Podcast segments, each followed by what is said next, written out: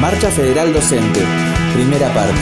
El pasado 23 de mayo, la comunidad educativa de todo el país y de los distintos niveles se hicieron presentes en la capital federal en una nueva edición de la Marcha Federal Docente para hacer oír sus reclamos.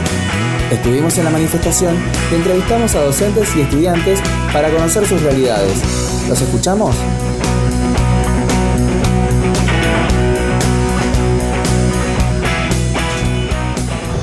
Eh, dígame, ¿cómo es su nombre? Nora Viallo. Bueno, Nora, eh, cuéntenos eh, primero de dónde es y por qué estamos acá. Bueno, yo soy de tribuna docente de Hurlingham. Estamos de paro, 48 horas de paro, eh, reclamando que nos den 17 mil pesos de básico sin sumas en negro, que se pague todo lo adeudado, porque, por ejemplo, en el caso de Vidal, este mes no le ha pagado el sueldo a muchísimos docentes. Estamos defendiendo la obra social Yoma porque el gobierno la vacía y no tenemos prestaciones. Estamos defendiendo la jubilación que hemos que nosotros tenemos este, conquistada desde el año 58 y que nos la quieren quitar.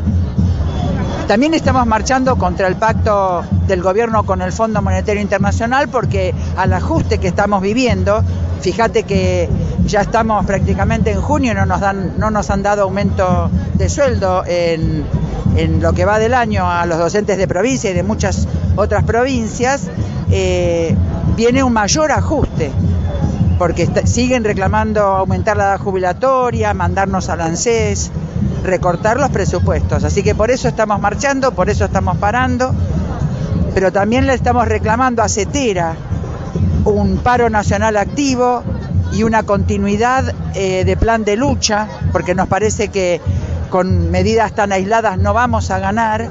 Estamos en apoyo a Neuquén, que tiene 42 días de huelga. Estamos en apoyo a los compañeros del subte que han sido reprimidos. Estamos en definitiva luchando por paritarias y porque termine el ajuste y contra los tarifazos. Muchas gracias. Eh, decime de dónde sos y por qué estamos marchando.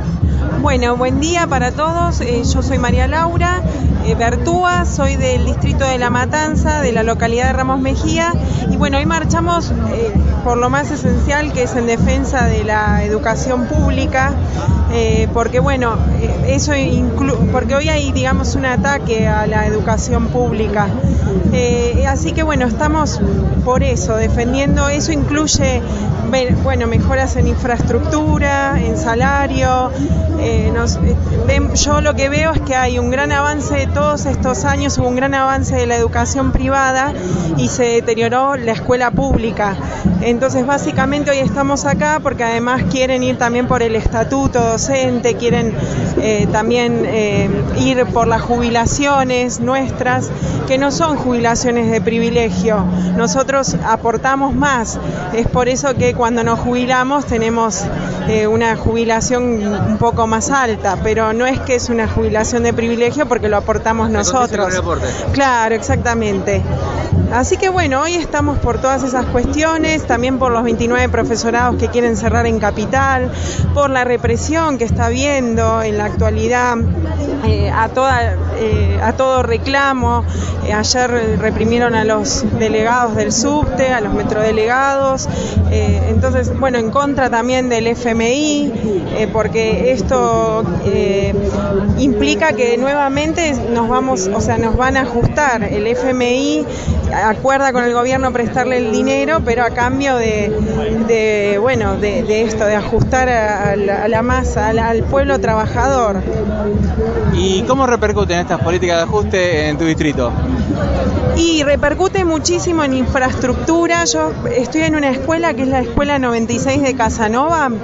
Ahí eh, en el aula que yo estoy no hay vidrios. Eh, en lo más elemental eh, nos faltan estufas. Entonces se ve mucho, bueno, toda la cuestión de inundaciones también, que eso llega a las escuelas. Cuando llueve hay goteras, se inunda también parte del colegio. No, no, no es, o sea, muchísimo nos repercute también en la matanza, en los salarios también. Y bueno. Muchas gracias. No, a vos. Cuéntame, ¿cómo te llamas? mi nombre es Tomás, eh, soy del Movimiento Estudiantil Sur y, bueno, venimos acá a acompañar a los docentes y, a los compañeros de los terciarios que lamentablemente desde hace un, hace un par de meses que vienen siendo hostigados por el gobierno de Mauricio Macri, Larreta y, y compañía. ¿Cómo ven el tema de los profesorados? No, está bastante complicado, pero eh, entendemos que la UNICABA no es una salida.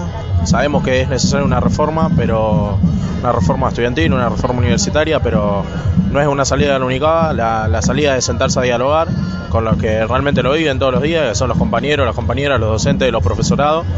Eh, pero gracias a Dios y gracias a la, unidad estudiantil y a la unidad conjunto con los docentes, eh, le volvemos a demostrar al gobierno que en las calles se va a dar la discusión. ¿Y en los terciarios cómo es el panorama hoy por hoy? No, es más o menos todo un combo, viene lo mismo. Eh, tenemos bastantes compañeros en los terciarios que, le ponen el pecho todos los días, eh, que también no se abren las puertas de diálogo, los caminos de diálogo no son los que quisiéramos.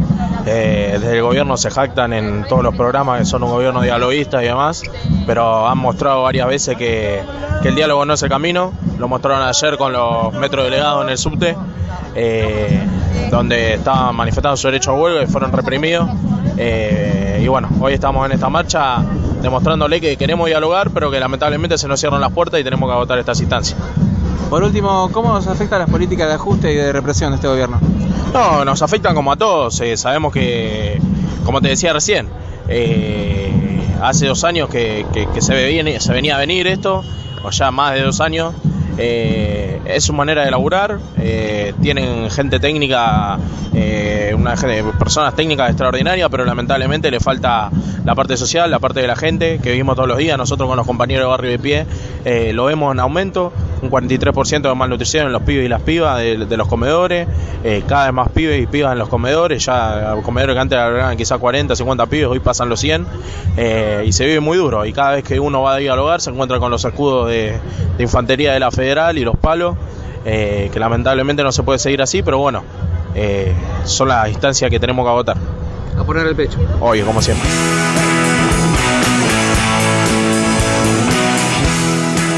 Producción periodística y fotografía, Camila Peñalba. Reportaje, Julián Retamoso. Texto, Iván Aniti. Prisma Producciones, 2018.